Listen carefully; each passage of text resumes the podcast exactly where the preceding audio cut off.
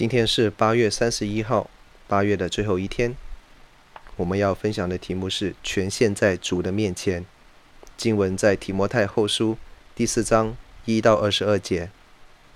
这一章圣经就像是一个父亲即将要离世的时候，对他亲爱的儿子所说出来的嘱咐一样。保罗来到生命的终点，他知道自己将要被交奠在神的面前，因此，写下他这个时候心所记挂的事情，给他在属灵当中所生的亲爱的儿子提摩太。他首要的吩咐是传道，无论环境如何，也要专心的去传扬福音，叫福音在不同的状况之下都得以传开，叫人得以听闻。他也深知道当代的人是耳朵发沉，厌烦这纯正的道理，但尽管是面对这样子的境况，也要尽上自己的职分。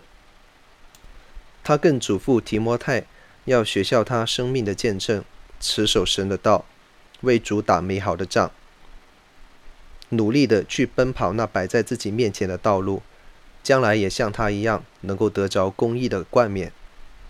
保罗也坦然的向自己所爱的儿子提摩太披露当时的感受，他真的想要见一见提摩太，好叫自己能够安然的离去。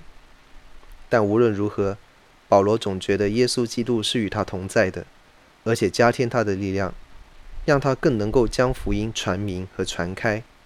在这里可见，保罗对神的委身是全然的，是积极的。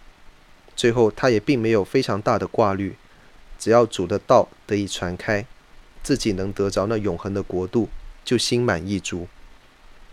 我们对生命是否感到无悔呢？倘若我们今天要离世，能不能够像保罗所说的，当跑的道已经跑过？我们今天对生活还能够像保罗一样积极为主而全然的奉献吗？今天是我们余下人生的第一天，我们要怎样去把握这一天呢？在我们的装备上是否已经足够，随时为主活出的生命？我们的人生目标是建立在什么事上呢？我们能够把握到主的使命？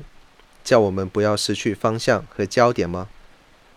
我们人不应该以为时间尚多而轻忽主向这个时代所发出的挑战，让我们全然的交上自己，叫基督的福音在我们的生命里面得以彰显，叫我们能对这些生命无悔，以致在生活终结的时候，能够一如保罗所说的那样，美好的仗已经打过了，有公义的冠冕为我存留，并将荣耀和尊贵归于主。